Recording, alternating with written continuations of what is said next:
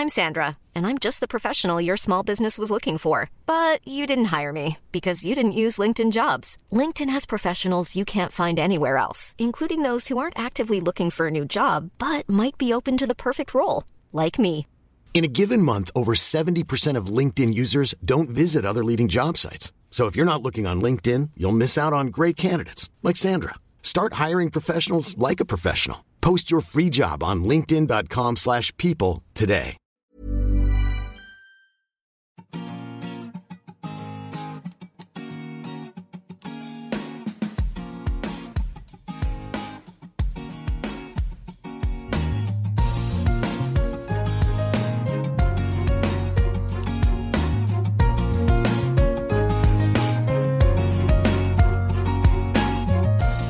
Frauenstimmen.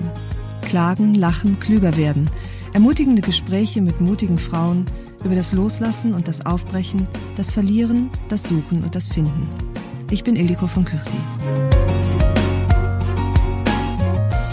Herzlich willkommen, lieber Eckhard, in meinem Podcast Frauenstimmen. Ich freue mich, dich als erste Männerstimme hier begrüßen zu können. Vielleicht kannst du dich ein bisschen verstellen. Es geht um schön. Es geht ums Älterwerden, um Nachhaltigkeit, darum, wie wir äh, mit unseren Mitteln die Welt verbessern können. Und es geht natürlich um dein neues Buch. Herzlich willkommen.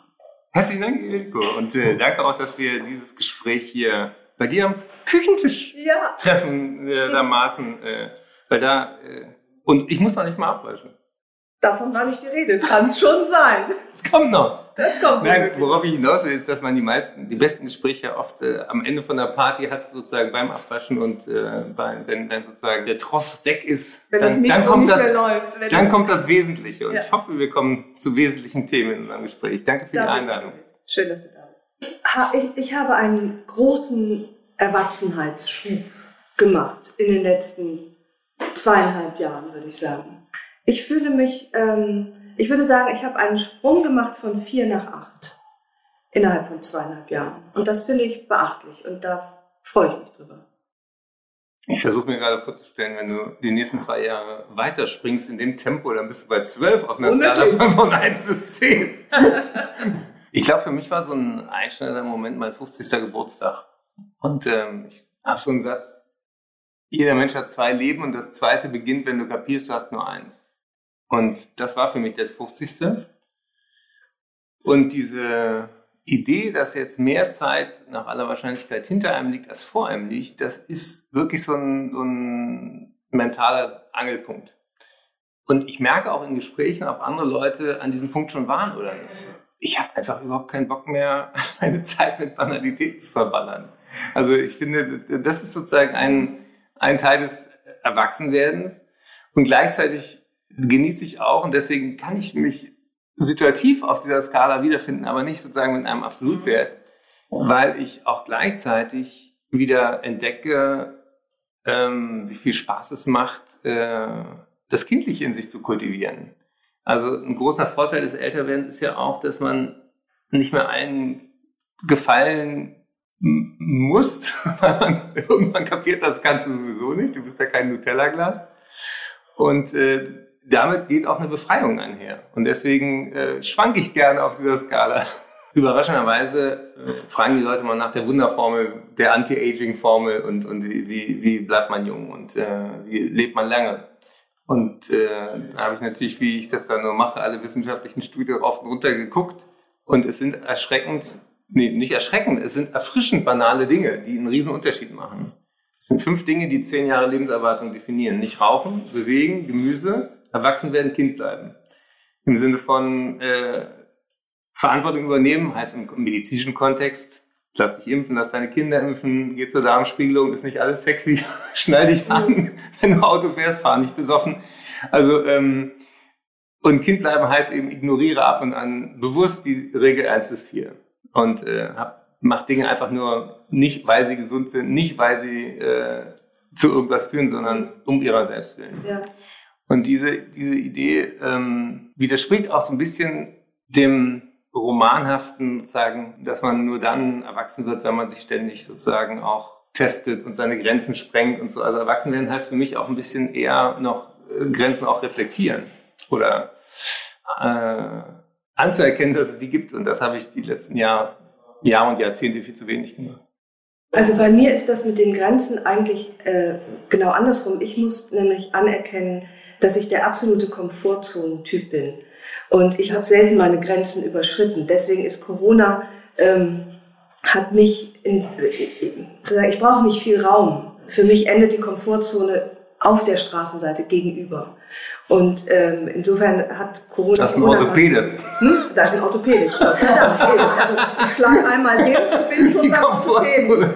Das Häuslichsein, nicht raus können, äh, das entspricht meinem Gemüt, abgesehen davon, dass ich um alles natürlich Angst habe, um meine Gesundheit, die meiner Kindheit, die äh, Gesundheit der Welt, aber das äh, sozusagen das Haus nicht verlassen können, entspricht genau meinem gemütlichen Gemüt. Und wenn du sagst, du musst, ähm, hast gelernt, deine Grenzen neu zu definieren oder vielleicht auch zu akzeptieren, dann muss ich eher akzeptieren, dass ich ähm, dass meine Grenzen ziemlich eng gesteckt sind. Und das ist auch manchmal nicht so leicht, weil man kriegt ja immer gepredigt, zur Gesundheit gehört auch die Komfortzone zu verlassen und mutig sein und sich Abenteuern zu stellen, ins kalte Wasser zu springen. Und das tue ich wirklich nur sehr, sehr dosiert. Ich springe nie ins kalte Wasser. Ich lasse immer so ein bisschen kalt zulaufen, sodass ich das ist nie so ein Schock. Das meine ich auch mit Erwachsenwerden, dass man... Äh, du hockst auf dem Stöpsel in der Bahn. Ja, und dann gehe ich mal kurz hoch, lasse ein bisschen kalt zulaufen. Äh, also auch das gehört dazu, dass man wie du sagst, ähm, auch gewisse Sachen an sich akzeptiert und sagt, da höre ich dann auch mal auf, ständig dran rumzudoktoren. Also das, was nicht Entwicklung ausschließt, aber in meinem Tempo und meinem Grundgemüt gemäß. Bei dir ist es vielleicht, dass du ähm, mehr akzeptieren musst, dass du nicht so belastbar bist, wie du es gerne hättest oder dass du immer noch alles, was ich mit 20 konnte, aber nicht mehr am gleichen Tag. genau. Und ähm, für mich ist es ist ein bisschen anders, dass ich mich. Äh, Aber so, ich habe dich ja auch auf Lesungen erlebt. Mhm. Bedeutet dir das nicht auch was, sozusagen Resonanz zu haben, auch als Autorin, Leute zu sehen, wie die auf deine Texte reagieren? Also ich vermisse dieses Live-Auftreten total. Naja, das, das ist ein absolutes Lebenselixier. Das vermisse ich sehr.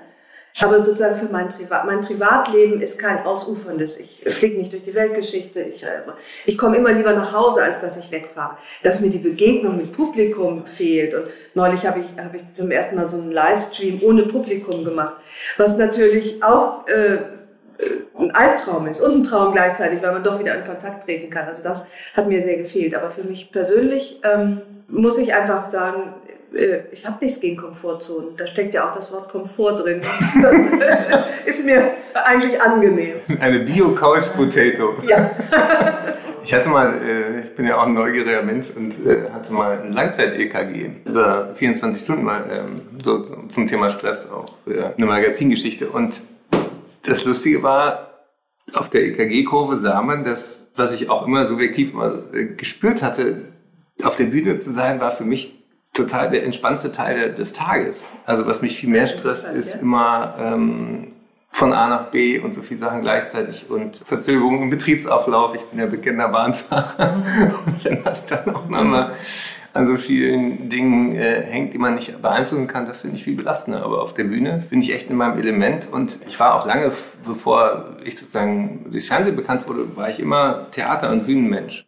Und ich finde, wenn wir jetzt über Corona sprechen und auch über die Dinge, die die Seele stark macht, ist mein, mein tiefer Wunsch, dass wir viel stärker noch begreifen, wie hungrig wir in dieser Zeit nach ähm, positiven Gemeinschaftserlebnissen werden. Also ähm, so ein bekloppter Zoom-Bildschirm kann eben überhaupt nichts mhm. annähernd von der menschlichen Begegnung, die wir jetzt gerade haben, abbilden. Alles, was Spontanität angeht. Weil wenn ich in eure Gesichter gucke, weiß ich, wer will jetzt als nächstes reden, wer, äh, wer hat eine Idee, wer findet das äh, gerade spannend und was ist gerade doof. Und äh, all diese Nuancen, die auch also ähm, im, im Theater sozusagen zwischen den Menschen passieren. Also ein, eine Grundfrage von Menschen ist ja immer, bin ich normal?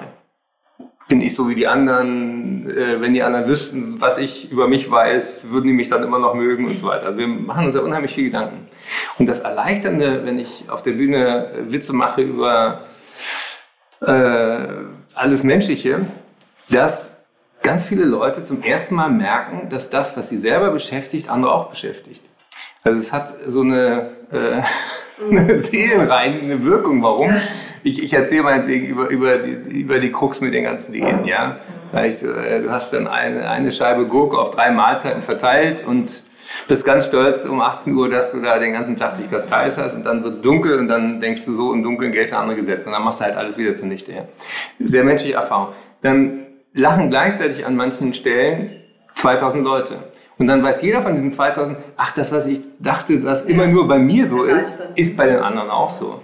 Und diesen Effekt hast du im Moment nicht. Und ähm, deswegen sülzen so viele Leute in ihrem eigenen Hirnschmalz gerade hin und kotzen sich in sozialen Medien aus und, und gehen auf die Straße mit abstrusesten Verschwörungstheorien, weil uns sozusagen dieses Korrektiv fehlt, äh, uns positiv auseinanderzusetzen mit Kabarett, mit Theater, mit äh, Musik, Konzerte hören, wo du dich auch verbunden fühlst mit Leuten, die du gar nicht kennen musst. Aber du hast, ein, hast etwas, was eine Wertegemeinschaft darstellt. Und das zerbricht gerade. Ich habe einen, einen tollen Ausdruck gelernt, den ich jeder Leserin auch empfehle als, als Lim, also Lackmustest für Verabredungen.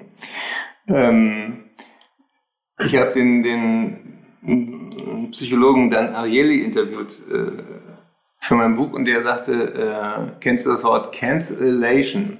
Das setzt sich zusammen aus to cancel, also Dinge absagen und Elation im Sinne von Erleichterung. Und er sagte, mach dir, wenn du einen Termin machst, klar, auch wenn da in drei Monaten gerade niemand drinsteht, in drei Monaten wird es völlig anders aussehen. Und wenn du jetzt einen Termin machst, nur weil da eine Lücke im Kalender ist, mach dir klar, wenn drei Tage vorher oder von mir ist auch den gleichen Tag dieser Termin dann abgesagt wird kurzfristig, was ist dein allererstes Gefühl? Ist es ein Gefühl von, ach schade, da habe ich mich jetzt drauf gefreut oder oh, Gott sei Dank, ja, ist da ein bisschen Cancellation, ist da ein bisschen Erleichterung drin. Und diese Cancellation haben ganz viele auch erstmal in der, äh, im ersten Lockdown äh, erlebt. Die, dieses Gefühl, ach, jetzt fällt auch ein Stück weit von, von einem diese, die, diese ganzen ähm, Pflichttermine weg. Wobei es ja auch aber durchaus Termine gibt, sowas wie Darmspiegelung, da bist du auch erleichtert, wenn es abgesagt wird, aber es ist trotzdem besser, wenn du einen neuen Termin ja, ausmachst. Genau, das stimmt. Also äh, für alle ab 50 einmal hingehen, dort in Licht bringen, wo die Sonne nicht scheint, nenne ich das immer. Es ist sinnvoll und äh, ähm, einen neuen Termin machen. Aber diese, dieser Unterschied, dass man ähm, weiß, dass sozusagen die Menge an, an, an, an Stunden, die man zu verteilen hat, dass die begrenzter ist die, die äh, finde ich, damit bewusster umzugehen und zu sagen, habe ich wirklich Lust auf diese Begegnung oder ist, ist, das, äh, ist das irgendwas, was, was mich weiterbringt? Aber jetzt in, in der zweiten Welle, die wir gerade sind, merke ich auch, wie auch viele Leute, die eigentlich sehr, ähm, sehr guten Mutes und äh, positiv und optimistisch grundsätzlich als Energie sind, mhm. Äh, das geht schon an die Substanz. Vor allen Dingen, eine Krise ist ja medizinisch gesehen sozusagen der, der Übergang bei einer Erkrankung, wo sich entscheidet, in welche Richtung geht das. Wird das wieder gut oder nicht? Und bei Corona und auch bei allen wirtschaftlichen Folgen, die das hat, nicht nur für den Kulturbetrieb, natürlich für viele andere auch, ist diese spannende Frage, gibt es denn überhaupt diese Hoffnung auf ein klares danach? Also am Anfang haben alle gesagt, ja, nach Corona werden wir das und das machen. Und im Moment fehlt so überhaupt eine, eine positive Vision, wo wir erstens hinwollen, nach dieser Pandemie, aber auch wo wir als Gesellschaft hinwollen. Wie, wie schön könnte denn 2030 sein, wenn wir diese erzwungene Pause nutzen, um uns darüber Gedanken zu machen, wie wollen wir leben, wie viele Ressourcen wollen wir verballern, wie, wie wollen wir zukünftigen Generationen gegenüber rechtfertigen, äh, dass wir ihnen die Zukunft geklaut haben und, und, und. Also ich finde schon, es ist es ist beides. Es ist total anstrengend. Auf der anderen Seite ist es wahrscheinlich auch irgendwie notwendig gewesen. Das stimmt, das, äh, oder das, die Begegnung in der Gemeinschaft, das Gefühl, ich bin aufgehoben, es geht allen anderen nicht anders. Das entsteht ja zum Glück nicht nur durch äh, Theater, Bühne, was jetzt fehlt, sondern es entsteht, finde ich, gerade auch ganz bewegend ähm, durch die Rücksicht auf andere durch Abstand. Mhm. Also das ist ja so eine ganz lustige Form von sich solidarisch und mhm. sich gemeinschaftlich in einer Krise empfinden, die auch so eine Form von, äh, von ganz großem Gemeinschaftsgefühl entstehen lässt. ich denke, Gesundheit ist nicht mehr eine individuelle Sache, sondern wir sind alle gemeinsam verantwortlich für unsere Gesundheit, dafür, dass unsere Alten überleben, unsere äh, Risikogruppe, dass wir die beschützen mit unserem Verhalten. Und ich finde, das hat was ganz Bewegendes. Total. Da, da, das, da bin ich total bei dir. dass das, was ich auch mit meiner Stiftung Gesunde Erde, gesunde Menschen versuche rüberzubringen, hätte man nicht besser als mit Corona sozusagen lernen können. Nämlich, dass dieser auch ja, 80er Jahre westliche, kapitalistisch, neoliberal, wie auch immer man das nennen will, Irrtum, jeder optimiert sich selber und dann ist an alle gedacht, dass das endlich zerbricht. Und ähm, man kann es sozusagen in einen Slogan packen, nämlich ähm, Gesundheit ist ansteckend. Im Sinne von, äh, wir stecken uns gegenseitig ständig an mit Gefühlen, mit äh, Stimmungen, mit äh, Ideen, mit Viren. Und ein Virus ist es total egal, ob du weiß bist oder schwarz, ob du arm bist oder reich, ob du ähm, privat oder Kasse versichert bist und äh, eben auch aus welchem Land du kommst. Ein Virus braucht kein, kein äh, Visum. Und genauso braucht ein CO2-Molekül in der Atmosphäre auch nicht wissen, woher es kommt. Es tut einfach seinen Job, nämlich es überhitzt die Atmosphäre. Und deswegen glaube ich, dass, dass die, die stärkste Lektion, die für uns gerade ansteht, ist zu kapieren, dass wir uns immer sozusagen persönlich dachten, ich kann mich rauskaufen, ich, ich leiste mir die und die Creme, ich leiste mir die und die Nahrungsergänzungsmittel, ich leiste mir das und das und dann geht es mir besser in einer kranken Welt. Und wir dachten auch, äh, wir, wir, können uns irgendwie aus der globalen Verantwortung rausstehlen. Und äh, heute ist klar, global ist hier. Gesundheit ist ein Gemeinschaftsphänomen und nicht mehr eine Frage nur von deiner eigenen Lebensweise. Genauso wie Klima. Es ist natürlich so bitter, dass es so weit kommen muss, dass man sozusagen einen, dürren, einen Dürresommer erstmal am eigenen Leib erleben ja. muss, dass man sagt, äh, Leute, ähm, du siehst die, äh, die Zahl der Sterbenden und Toten im eigenen Land und da und kriegst Angst um deine, äh, um deine eigene Oma oder um dein eigenes Leben. Und das ist natürlich typisch menschlich natürlich, dass, es, dass man äh, erst begreift, dass es eine Sache ist, die ähm, alle angeht und die man persönlich auch äh, unterstützen muss, äh, wenn es einem so nahe kommt. Und das ist ja auch ein bisschen ein mediales Phänomen, dass wir ständig über die Ausnahmen reden. Die allermeisten Menschen sind ja sehr vernünftig, auch bis heute mit der Krise. Durchaus den an. Ja, ja, klar. Und, ähm, Deswegen, und die fühlen sich ja nur, wenn man so über so soziale Normen redet, die fühlen sich ja nur verarscht, wenn man ständig über die Leute redet, die äh, aus der Reihe tanzen. Und äh, das ist genau wie, wie beim Impfen. Ähm, die, der, der Impfschutz ist für die Gemeinschaft das Allerwichtigste. Also ähm, auch wenn dein Kind wahrscheinlich mit Masern, äh, das ist 1 zu 1000, äh, wird wahrscheinlich zu den 999 gehören. Aber die Idee, dass dein Kind, weil es nicht geimpft ist, ein anderes Kind, ein Säugling, eine Schwangere, einen äh, transplantierten, HIV-infizierten, was auch immer, irgendjemand, der nicht zu den Starken gehört, in den Tod bringt, das, wenn man das den Leuten so erklärt, äh, es geht gar nicht nur um dich und dein Kind beim Impfen, sondern es geht um die Gemeinschaft. Das ist vielen Leuten überhaupt nicht so klar. Ein sozialer Akt. Und ja. umgekehrt ist es ein asozialer Akt, das nicht zu tun, wie die Maske nicht zu tragen oder ja. den Ölwechsel in den Bulli zu machen. Also ich, also das ist dir jetzt vielleicht auch so, ich ringe im Großen wie im Kleinen jeden Tag um Zuversicht und mal ja. gelingt es mir besser und mal gelingt es mir schlechter. Ich bin überhaupt nicht in der Position, einen Rat zu geben, weil ich mich immer als jemand empfinde, äh, der mit im Boot sitzt und nicht Steuermann ist. Wir haben wenigstens keine existenzielle Existenzbedrohung insofern fühle ich mich da nicht so bemüßigt, weil dieses, diese Mini-Panik, die ich habe, ist so unvergleichlich weniger als, als Menschen, die um ihr Leben fürchten müssen oder um ihre Existenz, dass ich äh, mein Tipp für Zuversicht im Kleinen, wenn sie abhanden kommt, ist Wäsche machen, Tagebuch führen, schreiben und äh, mit der besten Freundin auf Abstand spazieren gehen. Aber das, damit rettet man nicht die Welt, das ist mir auch klar. Im Idealfall geht es ja zusammen. Also ich ähm, habe ja vor Urzeiten meine Kinderneurologie und Psychiatrie gearbeitet und meine erste Stiftung Homöopathen hat ganz stark dieses Thema Resilienz, äh, positive Psychologie, was macht einen stark gegen Krisen, aufgebaut. Und äh, wir haben Gott sei Dank ganz, ganz viele Pflegekräfte auch geschult in, in den Themen, die einem gut tun. Und ähm, äh, in der Krise hat man das äh, natürlich am allerersten, deswegen finde ich das sehr respektvoll, dass du sagst, äh, wir sind jetzt nicht die, die ähm, tiefsten getroffen sind, logischerweise. Es gibt ein paar, die sind in, äh, ja im Gegenteil nicht, nicht in die Passivität gezwungen, sondern in die Überstunden.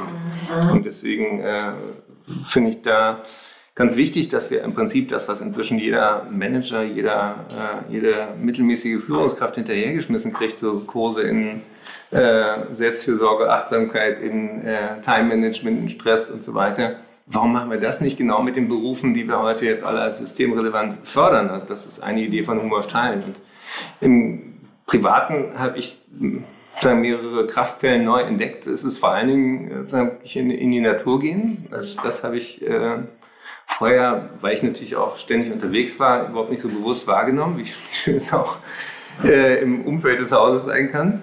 Und die, äh, die andere Quelle war zum Beispiel auch äh, viel mehr Fahrrad zu fahren. Also weil man sich äh, auch überlegt hat, will ich... Äh, Stimmt, das mache ich auch allerdings E-Bike. ja, ja, ja, völlig richtig. Aber ich finde, ich finde es wird viel zu viel über Elektroautos und viel zu wenig über E-Bikes geredet. Die, die Verkehrskrise lösen wir mit Lastenrädern, nicht, nicht dadurch, dass wir die Motorenantriebe ändern. Aber das nur am Rand. Also, ähm, und ich habe... Ähm, ja, auch, auch, auch Schreiben wieder entdeckt. Äh, deswegen finde ich ja auch dein, deine Idee mit, äh, mit deinem Tagebuch interessant, weil äh, das, äh, das ist auch uralte therapeutische Erfahrung, sich etwas von der Seele zu schreiben und ähm, etwas äh, sagen, was äh, in der Psychologie total wichtig ist, ist, äh, wenn wir so kreisende Gedanken haben, wenn wir Richtung Depression oder auch einfach nur Richtung schlechte Laune unterwegs sind, dann verselbstständigt sich ja so ein Zirkel.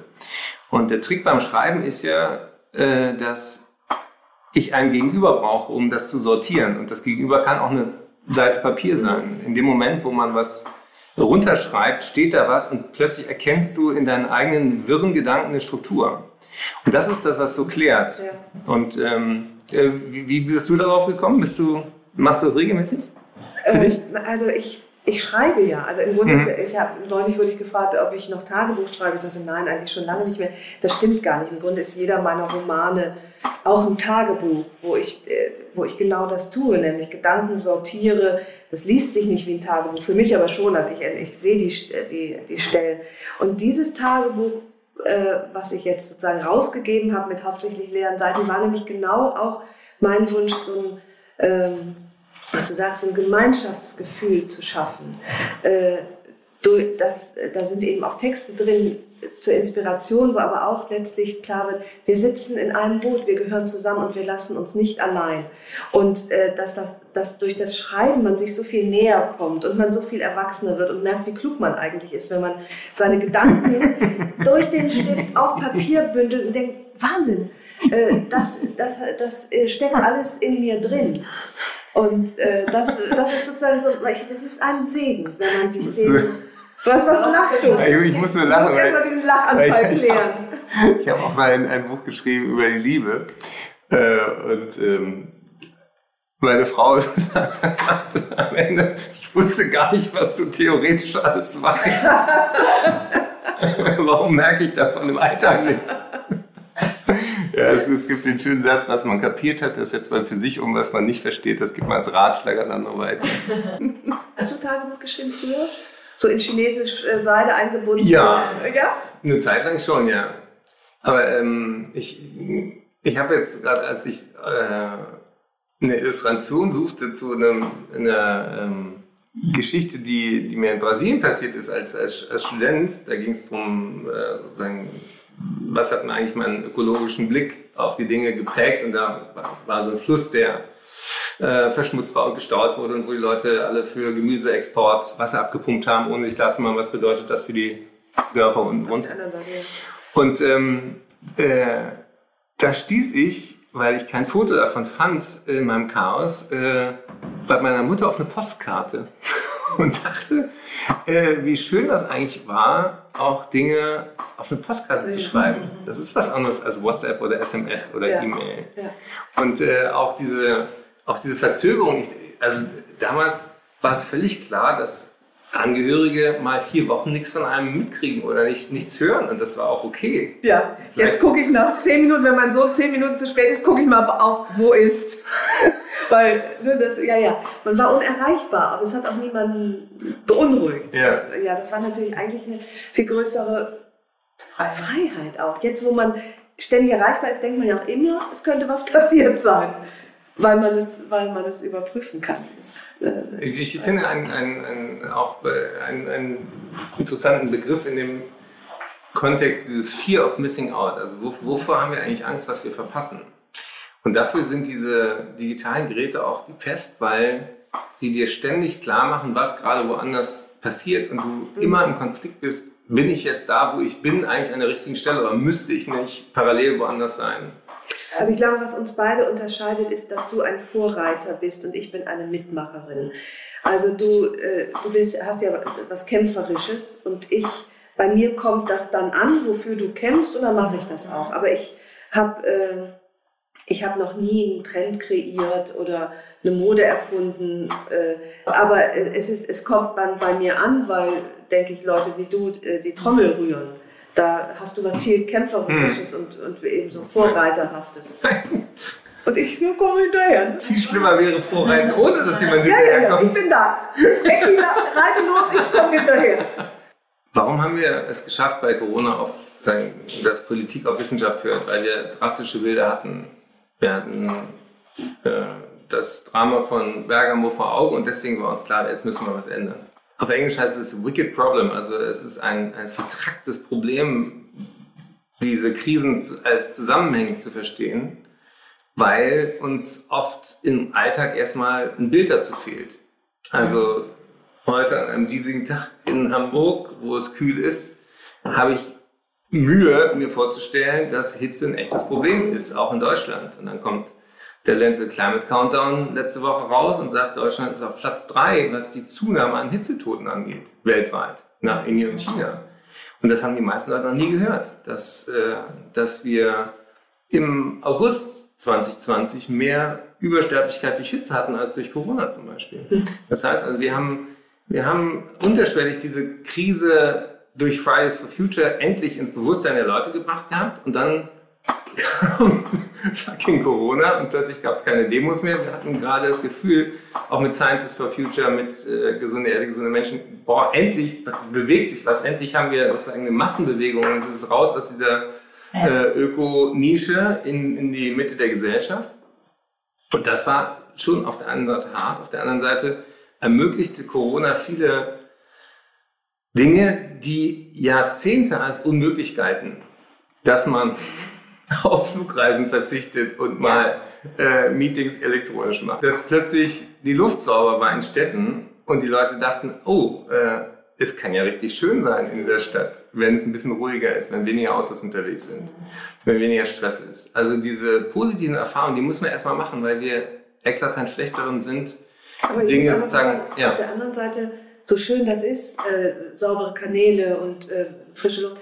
Es gibt ja immer, die andere Seite der Medaille sind Menschen, die äh, existenziell daran zugrunde mhm. gehen. Auch auf dem Kreuzfahrtschiff arbeiten Menschen, die ihren Job verlieren. Oder man kann ja nicht schnipp sagen, so machen wir weiter, weil einfach dazu auch zu viele Existenzen da hängen. Aber eine Wachsamkeit schafft es sicherlich für. Ja, aber wie kann man anders leben? Ich, ich bin da inzwischen. Ähm, mein Bruder arbeitet am, am am Deutschen Institut für Wirtschaftsforschung und hat Jahrzehnte be belegt, dass wir zum Beispiel keine Kohlekraftwerke in Deutschland brauchen. Mhm. Ja. Und ähm,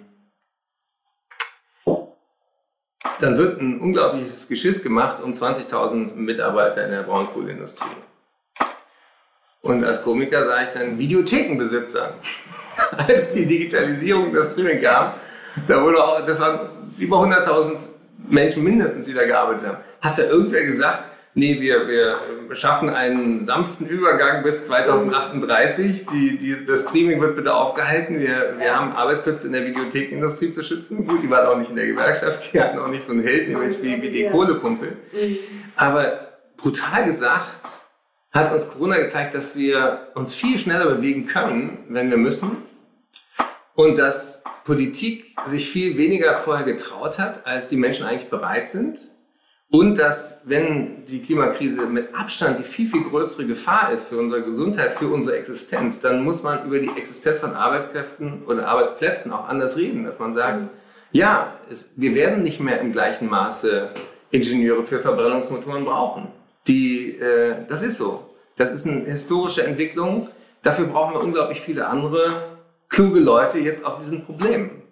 Und ähm, da bin ich, äh, wenn es wirklich, wenn einem einmal die Dimension der Bedrohung bewusst ist, dass man sagt, wir haben jetzt zehn Jahre Zeit, darüber zu entscheiden, ob diese Erde bewohnbar bleibt oder nicht, dann, dann muss man ein bisschen wegkommen von ja, dieser individuellen Arbeitsplatz. Das und, und, die, und das, ja, und das, das, das, das Geld dafür ist da. Also das, das, das, äh, da muss man anders umverteilen, da muss man nachdenken, ob ein Grundeinkommen oder was auch immer eine bessere Lösung ist.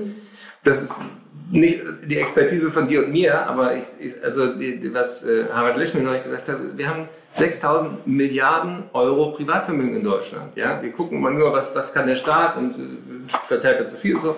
Aber wir sind ein total reiches Land. Und äh, wir können uns zum Beispiel keine Außentemperatur kaufen. Du kannst mit keinem Geld der Welt dafür sorgen, dass es draußen kühler wird. Du kannst dich nur verschanzen in, mit Klimaanlage und im Keller. Aber das ist kein Leben. Und deswegen glaube ich, dass wir, wenn wir über Geld und Arbeitsplätze und so weiter reden, oft die total falschen Maßstäbe haben, was eigentlich lebenswert ist und was man mit Geld kann und was man nicht mit Geld kann. Und das ja, ganz und viele Dinge. Preis man letztlich ja. zahlen muss auf der anderen Seite, um, um, die, äh, um das Klima zu stabilisieren und zu retten. Ich habe äh, gestern lustigerweise einen Auszug gekriegt mit null Meilen. also mein, ich, das ist einer der Statusverluste, auf den ich ein bisschen stolz bin. Ja, also innerdeutsch äh, habe ich mir das echt komplett abgewöhnt. Es ist gleichzeitig ein gutes Beispiel dafür, dass, dass äh, das, was auch viele umweltbewusste Menschen und aber auch gerade Frauen, wenn man das jetzt mal klischeehaft macht, äh, oft denken, sie müssen erstmal bei sich anfangen, um überhaupt zu dem Thema Stellung zu nehmen. Das halte ich inzwischen für eine totale Sackgasse. Also ganz viel mit, mit ja, ich muss erstmal meine Ernährung umstellen und mein mhm. Verhalten und ganz viel psychologisch tun wir dann das, was wir immer getan haben, nur mit schlechtem Gewissen. Und äh, der Hebel, der jetzt notwendig ist, ist nicht dein Strohhalm und ist auch nicht dein Jutebeutel, sondern der Hebel ist, Kohlekraftwerke abzuschalten, innerdeutsche Flüge äh, so teuer zu machen, dass man sie wirklich nur im Notfall bedient, Bahnstrecken so attraktiv zu machen, dass man gerne von A nach B und schnell kommt, dass äh, Nahverkehr in den Städten äh, anders organisiert ist, dass wir landwirtschaftliche Subventionen endlich rauskriegen aus diesen Mais und äh, Monokulturen, die die Artenvielfalt, die die Bienen töten und so weiter. Also ich bin ja, bin ja nicht die Frau fürs Große. Also ich kann dazu auch nicht sagen, was sinnvoll ist, wo welche Subventionen äh, wegzustreichen oder hinzugeben. Das äh, traue ich mir nicht zu. Aber äh, ich mag an mir und an anderen diese zunehmende Wachsamkeit. Mhm äh, und auch das zunehmende schlechte Gewissen. Das sind dann, auch diese kleinen Schritte müssen ja auch gemacht werden. Ist das äh, beides, auch, wenn, aber, aber ja, ja, auch wenn ich dankbar bin, dass die Großen andere machen. Ne? Also ich sitze halt nicht in der Politik oder in irgendeinem Ausschuss. Aber dieses, ich mag auch, ich, ich mag die Wachsamkeit, ich mag das schlechte Gewissen, äh, was eine Zeit lang macht man es noch mit schlechtem Gewissen. Äh, dann kaufst du aber nicht mehr das Hühnchen im Supermarkt hm. oder das Steak äh, oder in der Grillsaison lässt du trotzdem mal die Würste weg. Ähm, und das, ich mag das, das ist, das ist in verschiedenen Bereichen so, dass, dass ich äh, aufmerksamer werde für von Klima bis Gender. Also ich würde nicht mehr sagen, äh, diese Frau ist ein wunderbarer Künstler. Äh, oder ich würde nicht mehr sagen, herzlich willkommen, liebe Zuschauer. Ich schreibe auch nicht mehr äh, die männliche, nur noch die männliche Form. Äh, oder, und das ist auch so ein kleines Beispiel für, da verändere ich mich und meine Sichtweise, weil ich hinterherlaufe. Ich bin keine Vorkämpferin, aber es kommt auch bei mir an. Und das macht das Leben und auch die Formulierungen oftmals etwas komplizierter. Und auch das vegetarische Grillgericht ist nicht so leicht zuzubereiten. Ja, ja was ich ganz wichtig ja. finde, ist, dass wir das nicht immer in dem Kontext von Verzicht und Selbstkasteiung und ich erlege mir das auf. Nee, ist eine Entwicklung. Ich empfinde es als ja. Weiterentwicklung, auch meiner eigenen Person.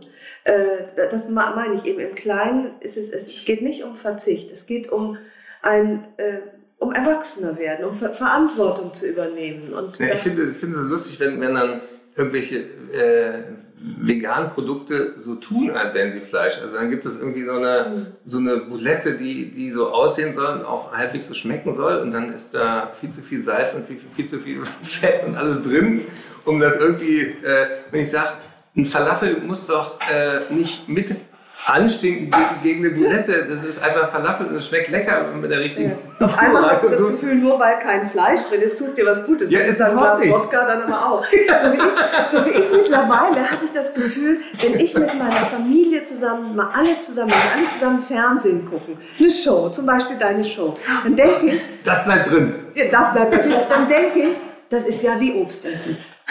Das ist so, ne, da kommt die Familie zusammen, das ist richtig, da tun wir uns was Gutes. Aber du weißt selber noch vor, keine Ahnung, vor 20 Jahren war Fernsehen das Böse. Jetzt hängt jeder irgendwie für sich am Schirm und guckt eine Serie. Und auf einmal empfinde ich Fernsehen als tatsächlich als ein gemeinschaftsförderndes Objekt. So hat sich das verschoben. Und Wodka ist vegan. Ich, ich sehe schon das Plakat. Vegan, fettfrei Und fettfrei sogar. Verbrennt von und ohne, Fett. ohne tierische Produkte. Genau. Ich habe gestern ein Interview gelesen, was mir sehr nahe ging von einem isländischen Romanautor, der sich auch inzwischen sehr viel mit, mit Bildern beschäftigt. Wie kriegt man eigentlich äh, ein Bewusstsein für die Zerstörung, die schon passiert ist, hin? Und er sagte ähm, zum Beispiel eben die Übersauerung der, der Ozeane, der ist sehr wasserverbunden, äh, hat in den letzten 50 Jahren rapider zugenommen als die letzten 5 Millionen Jahre davor. Das kann man so an Eisprung nennen. Und er sagte, wenn man das wirklich mal zulassen würde, dann müsste man eigentlich schreiend durch die Gegend laufen. Und er sagt eben, er, er verzweifelt selber daran, dass wir zwar über diese Naturzerstörung reden, aber wir tun das in einer Distanzierung wie so Kriegsreporter. Wir, wir, sind, wir sind ich nicht wirklich drin. Und ab und an, ja. fragen. Schreiend durch die Gegend laufen. Also ich kenne total den Rückzug, um das nicht zu tun. Du, Mhm. du setzt dich ja so auseinander, du weißt so viel über, dein ganzes Buch ist ja voll, voller Problemzonen, voller Katastrophengebiete, Ja, in denen du dich alle auskennst. Und das ist mir manchmal zu viel. Ich kann Mhm. das mal. Manchmal mache ich, betreibe ich einen ganz äh, klar geplanten Rückzug in die heile Welt von Büchern, die ich schon zehnmal gelesen habe. Mhm. Oder von eben von meiner kleinen Familie und so gesagt, Leute, lasst jetzt mal, ich will heute keine neuen Katastrophen hören. Ich, Mhm. ich lese die Bildzeitung konsequent nicht mehr, weil das auch, finde ich, so Katastrophen sind, die, die, die müssen mich nicht erreichen. Also wie geht dir das bei all deinem Wissen? Warum rennst du nicht schreiend durch die Gegend? Oder, oder woran, warum, bist du nicht, warum bist du nicht längst verzweifelt? Äh, es gibt diese Momente und ich finde es auch wichtig, da äh, dafür offen zu sein, dass die angemessen wären. Also äh, Greta wurde ja unglaublich angegriffen für dieses I want you to panic. Ja, ich möchte, dass ihr in Panik geratet. Und ich sage schon immer, Panik ist kein besonders hilfreiches Gefühl, sondern Priorität brauchen wir. Aber ähm, ich, ich bräuchte ein bisschen mehr von deiner Lebensklugheit, Zonen zu definieren, wo man sich nicht mit, äh, mit allen Problemen gleichzeitig beschäftigt. Also mich überfordert das gerade sehr. Und äh, ich muss aufpassen, dass ich sozusagen selber meinen Humor nicht verliere. Und ähm, deswegen suche ich auch immer nach, nach Bildern, die genau diese Widersprüchlichkeit aber auch greifbar machen. Also ich, der, eins meiner Lieblingsbeispiele ist eben, äh, wenn man Fleisch isst, das sind ja, äh, ich esse nach wie vor Fleisch und äh, habe in meinem Leben sicher auch eine Menge schon äh, gegessen. Äh, macht es aber jetzt, ähm, mir reicht es ein oder zweimal im Monat überhaupt. Und ich glaube, ganz viel Aufwand treibt ja unsere Kultur auch, dass wir oft die, die negativen Seiten von Dingen nicht sehen. Also warum äh, sehen wir nicht, äh, also Quarks, äh, WDR-Kollegen hatten ein tolles Beispiel, die haben dann Gänse aus dem Bio-Bauernhof mal auf den Marktplatz genommen und gesagt haben, so, wer einen Gans kauft, der, der darf sie hier auch ähm, schlachten und direkt mit nach Hause nehmen. Das heißt, sie haben einen Vorgang, der sowieso passiert, äh, öffentlich gemacht. Und das waren Gänse, denen es bis dato super ging. Und plötzlich rührt das was den Leuten. Wir haben ein anderes Experiment gemacht, wo sie ein Waldstück abgetrennt haben und gesagt, wir nehmen jetzt Eintritt für den Wald. Weil viele Leute das für selbstverständlich halten, dass es dem Wald gut geht. Im Moment geht es dem Wald beschissen nach drei Hitzesommern. Äh, man sagt, geht auch mal raus in die frische Luft. Die Luft ist nicht frisch. Die Bäume sterben, die äh, äh, schreien sozusagen um Hilfe und nach Wasser. Und äh, dann zu sagen, was sind uns eigentlich diese, diese öffentlichen Güter wert. Und äh, das merkt man oft erst, wenn, wenn man es auf eine widersprüchliche Art sozusagen auch sichtbar macht. Und deswegen habe ich eben auch im Programm so ein Gag, wo ich sage, wie, wird, wie viele Leute würden noch so viel Fleisch essen, wenn man an der Supermarktkasse für jedes Kilo 20 Liter einmal Gülle mit ausgehändigt bekommt. Mhm. Und dann siehst du, dann heißt es, das haben sie mit erzeugt, das haben sie mit verursacht. Nehmen sie es mit nach Hause, brauchen sie einen Deckel oder geht das so mit? Und dann macht es Klick bei den Leuten. Sagen, ja stimmt, ich sehe ja das nie, aber wenn ich mal mit dem Fahrrad durchs Land fahre, dann rieche ich ja, dass diese Felder überhaupt nicht mehr Gülle aufnehmen können, als man da ständig raufgibt. Und das landet im Grundwasser, das macht die Fische kaputt, das äh, macht äh, uns Menschen kaputt. Und das sind alles Dinge, die uns gezielt sozusagen aus der Optik äh, entzogen werden. Ich, ich, ich merke, dass ich anderen Leuten damit schon auf den Sack gehe. Also das, äh, also ich kann Menschen, die meinen SUV zu brauchen, kann ich nicht mehr ernst nehmen. Also die Geländewagen kaufen ohne Gelände. Jeder, jeder soll, wie er will. Ähm, das, das funktioniert nicht. Hast du Freunde, Freundschaften verloren? Ich meine, kann das sein? Also so wie ich, hatte, ich hatte noch nie welche. Ah, okay. Hast du welche gewonnen dadurch vielleicht? Nein, aber äh, wo es ja auch ein, ein, Frauenmagazin ist, ich muss ja sagen, dass ich extrem viele coole Frauen kennengelernt habe in dieser Umweltbewegung. Mhm. Also ähm, es gibt äh, einen sehr schönen Satz, der heißt ähm, ähm, Climate change is a man-made problem with a feminist solution.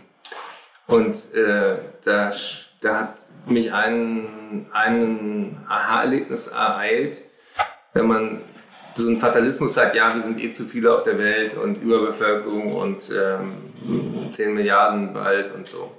Äh, dann gibt es ja so einen zynischen Reflex, ja gut, dann nicht laut sagen, aber dann lassen wir die Menschen in Afrika einfach sterben, dann werden es in der Summe weniger.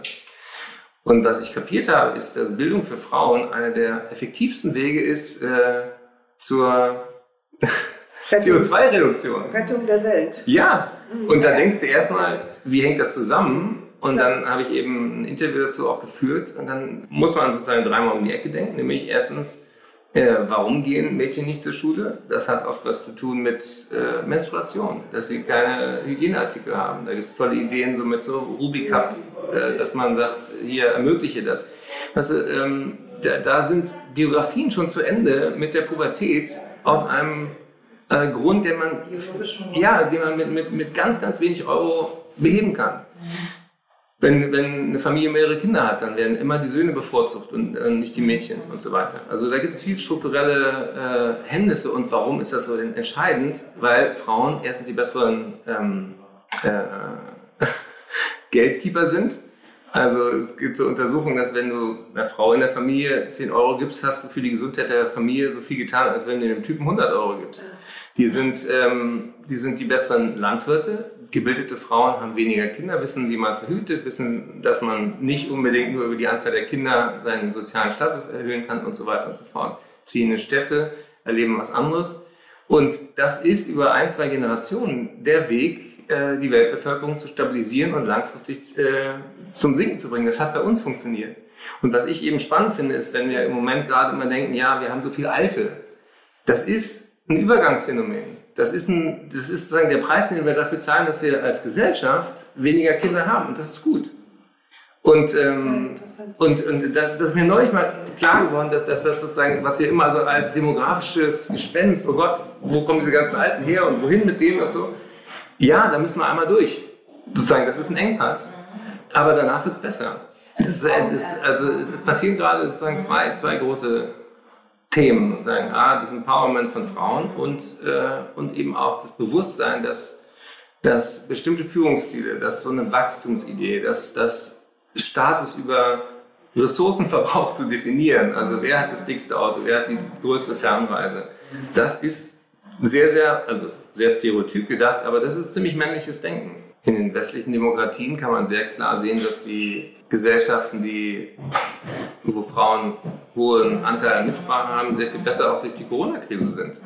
Also die, die, die, Regime, die echt abkacken, sind die von Boris Johnson, von äh, Bolsonaro und von Trump. Also diese, diese narzisstischen Egomanen. Aber natürlich sehen wir in Deutschland äh, heute Genderfragen mit einem völlig anderen Blick als äh, wenn, wenn man äh, sich, sich mit Bildungsfragen in, in, in Afrika beschäftigt. Und, und deswegen fand ich das so ein Aha-Erlebnis, dass wir oft irgendwie denken, ja, ich muss jetzt mein Verhalten ändern, aber es wäre viel sinnvoller, von unserem Reichtum was abzugeben, um zu sagen, wenn, wenn wir einen Himmel haben und im CO2-Molekül ist egal, woher es kam, dann muss man dahin gehen, wo der Hebel am größten ist.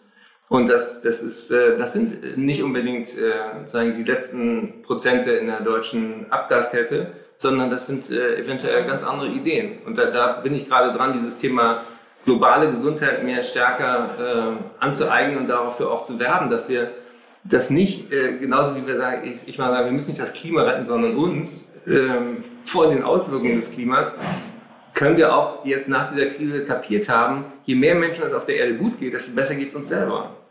Sonst kriegst du all diese dicken Bretter mit äh, Migration, Überbevölkerung, Pipapo. Und das, das, deswegen ist, ist äh, das Wort dazu ähm, Übernächstenliebe. Also kriegen wir ein Mitgefühl hin für die nächste Generation und auch für Menschen, die, nicht, die ich gar nicht kenne, die aber vielleicht woanders jetzt ja, schon unter den Folgen leiden. Ich bin ja auch in der evangelischen Kirche aktiv und sozusagen alle reden von Nächstenliebe, aber eigentlich brauchen wir heute eine, eine Portion Übernächstenliebe. Das ist schwer, aber das ist das, ist das Ziel. Georg Janke, die Komödiantin, hat mal gesagt, sie hat ganz schlimm Feminismus gekriegt und ich glaube, da habe ich mich so ein bisschen angesteckt. ähm, weil ich äh, ehrlich gesagt auch im Kleinen, äh, in meinem eigenen kleinen Leben erlebe und auch wenn ich dir zuhöre, Eckert, einfach sehe, wie wichtig äh, Weiblichkeit ist. Und ich meine gar nicht unbedingt Frauen, also Weiblichkeit, auch das Weibliche an dir, auch, also sozusagen, was, die weiblichen Anteile in der Welt, wenn die gestärkt werden, äh, dann glaube ich, ist das in jegliche Richtung gut. Und mein Feminismus, der so langsam aufkeimt, äh, das finde ich ganz toll, äh, ist wirklich das Gefühl, dass ich den, äh, äh, ich mag Frauen gerne, weil sie oft viel offener sind, viel mehr Selbstzweifel zulassen, zeigen. Ich stehe auf Selbstzweifel. Das ist ganz toll, weil es für mich immer das Gefühl ist von, da will sich jemand entwickeln und äh, denkt über sich nach und über andere. Frauen sind oft so freigebig äh, im Zeigen von Schwäche, was ich auch mag. Äh, und, äh, und gleichzeitig immer noch an vielen Stellen werden sie so klein gehalten und geschlagen und schwach gemacht. Und das äh, bekommt der ganzen Welt schlecht. Äh, so, wie diese, so wie du sagst, die gebildete Frau, die starke Frau kann die Welt retten. Und ich mache das im Kleinen mit den Frauenstimmen, die ich zum Klingen äh, bringen möchte. Und das ist mir ein äh, großes Anliegen, weil ich wirklich in die Kraft, äh, an die Kraft der Weiblichkeit glaube. Und die fehlende Kraft vor allen Dingen jetzt noch. Es war auch eine Frau, die mich wachgeküsst hat, sozusagen für dieses Thema. Das war die Jane Goddard. Mhm.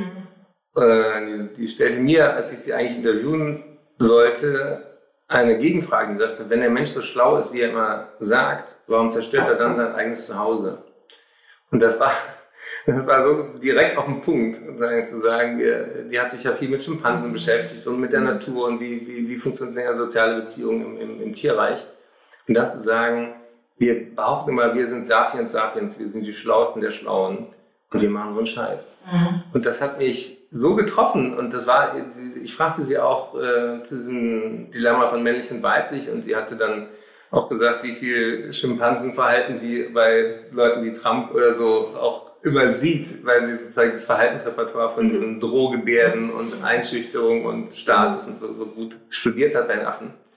Und dann hatte sie ein schönes Bild dafür, die sagte, das ist äh, äh, männlich-weiblich ist wie die zwei Flügel von einem, von einem Adler. Weißt du, wenn das, die müssen balanciert sein. Und du kannst nicht sozusagen mit einem Flügel fliegen und du kannst aber auch dafür sorgen, dass es gar nicht sozusagen ein besser oder schlechter ist, sondern dass es in Balance kommt.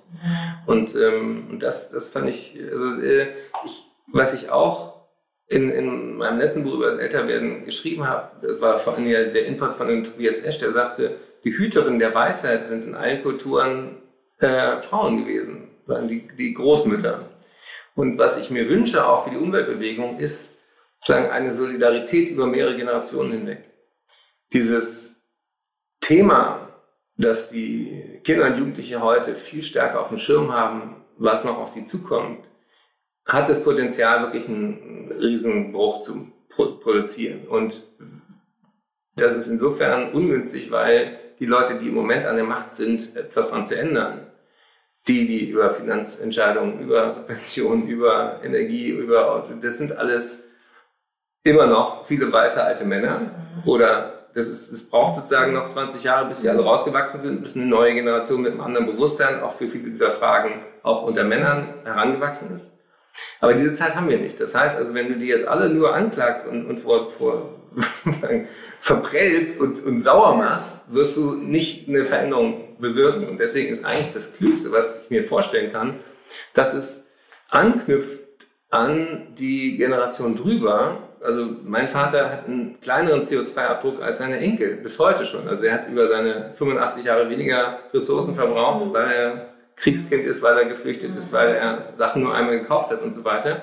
Und deswegen kann man da eigentlich anknüpfen, zu sagen, wir sind hier, wir sind laut, weil ihr uns die Zukunft klaut, ist sozusagen eine Generalanklage. Aber zu sagen, was wissen denn Frauen, die jetzt 75 sind, noch darüber, wie man aus Essensresten was zaubert? Ja, also ein Drittel unserer Lebensmittel wird weggeschmissen. Das ist ein unglaublicher Hebel für äh, Ressourcenreduktion, mhm. für Menschen satt machen. Zwei Milliarden sind übergewichtig, eine Milliarde Hunger, das passt doch nicht zusammen. Ja, also diese Frage, was, was ist es eigentlich an, Weisheit in, bei verschiedenen Leuten noch da, auch äh, Mann, Frau, alt, jung und Ost-West. Also wie, wie haben Menschen auch unter Bedingungen in, ähm, in der ehemaligen DDR viele Sachen, die wir heute modern finden, wie Upcycling, wie was, wozu kann das noch gut sein, automatisch gemacht. Also auch die fühlen sich nicht gesehen. Und ich mhm. glaube eben, äh, zu sagen, wir brauchen jeden, wir brauchen die Kreativen, wir brauchen die Spinner, wir brauchen aber auch die strukturierten Politiker und die Wirtschaftsleute und wir müssen rauskommen, das sozusagen als ein Nischenthema von einer bestimmten Gruppe gegen die anderen zu definieren, sondern wir überleben gemeinsam oder gar nicht. Und da spielen sozusagen auch diese verbindenden, diese weiblichen, diese einladenden Ideen, die äh, nicht auf Statusspiel allein abzielen, eine ganz, ganz große transformative Rolle.